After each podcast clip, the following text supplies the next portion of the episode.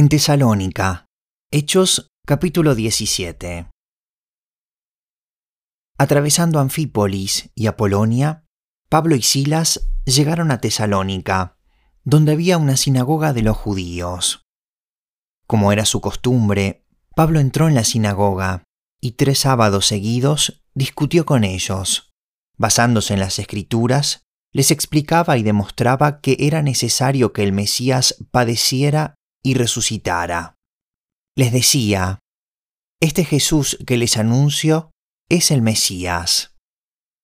Algunos de los judíos se convencieron y se unieron a Pablo y a Silas, como también lo hicieron un buen número de mujeres prominentes y muchos griegos que adoraban a Dios.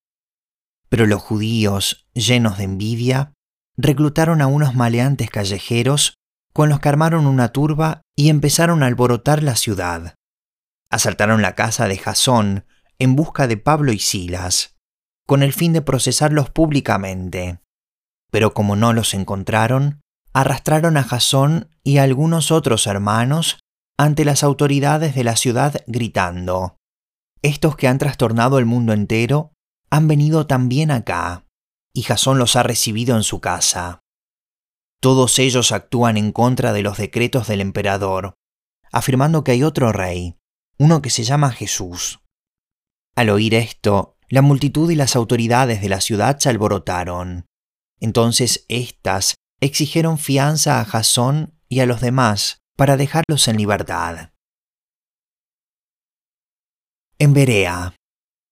Tan pronto como se hizo de noche, los hermanos enviaron a Pablo y a Silas a Berea, quienes al llegar se dirigieron a la sinagoga de los judíos.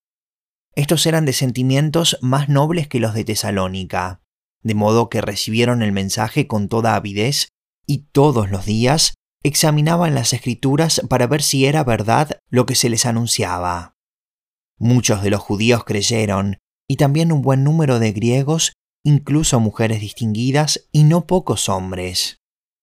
Cuando los judíos de Tesalónica se enteraron de que también en Berea estaba Pablo predicando la palabra de Dios, fueron allá para agitar y alborotar a las multitudes.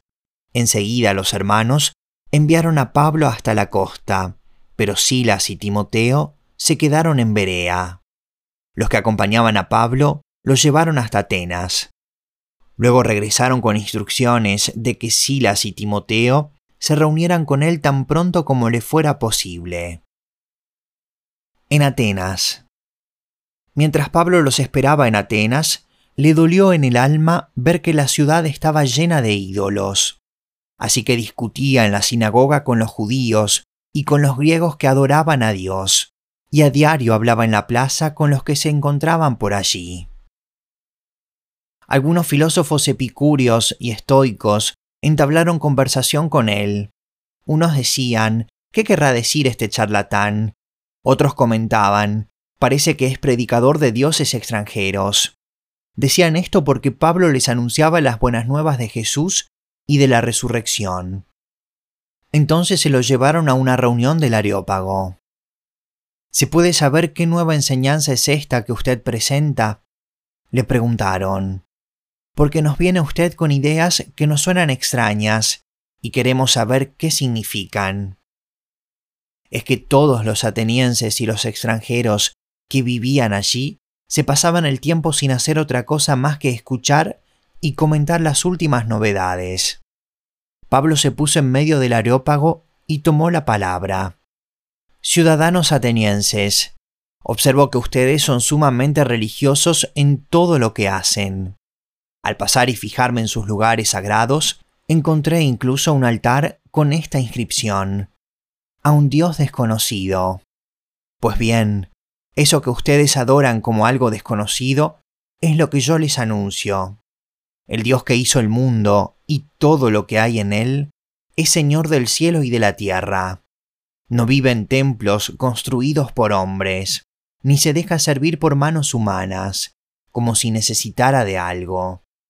Por el contrario, Él es quien da a todos la vida, el aliento y todas las cosas.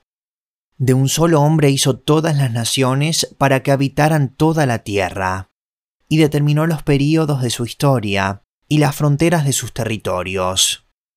Esto lo hizo Dios para que todos lo busquen y, aunque sea a tientas, lo encuentren. En verdad, Él no está lejos de ninguno de nosotros, puesto que en Él vivimos, nos movemos y existimos. Como algunos de sus propios poetas griegos han dicho, de Él somos descendientes. Por tanto, siendo descendientes de Dios, no debemos pensar que la divinidad sea como el oro, la plata o la piedra, escultura hecha como resultado del ingenio y de la destreza del ser humano. Pues bien, Dios pasó por alto aquellos tiempos de tal ignorancia, pero ahora manda a todos, en todas partes, que se arrepientan. Él ha fijado un día en que juzgará al mundo con justicia, por medio del hombre que ha designado. De ello ha dado pruebas a todos al levantarlo de entre los muertos. Cuando oyeron de la resurrección, unos se burlaron, pero otros le dijeron, Queremos que usted nos hable en otra ocasión sobre este tema.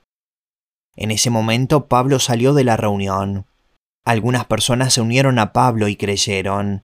Entre ellos estaba Dionisio, miembro del Areópago, también una mujer llamada Damaris, y otros más.